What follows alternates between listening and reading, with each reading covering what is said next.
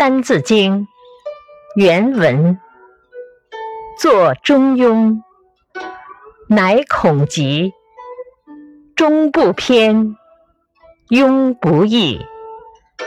解释：做《中庸》这本书的是孔集，中是不偏的意思，庸是不变的意思。启示：孔集是孔子的孙子。中庸的作者，中庸是关于人生哲学的一本书，它对中国人的人生观影响很大。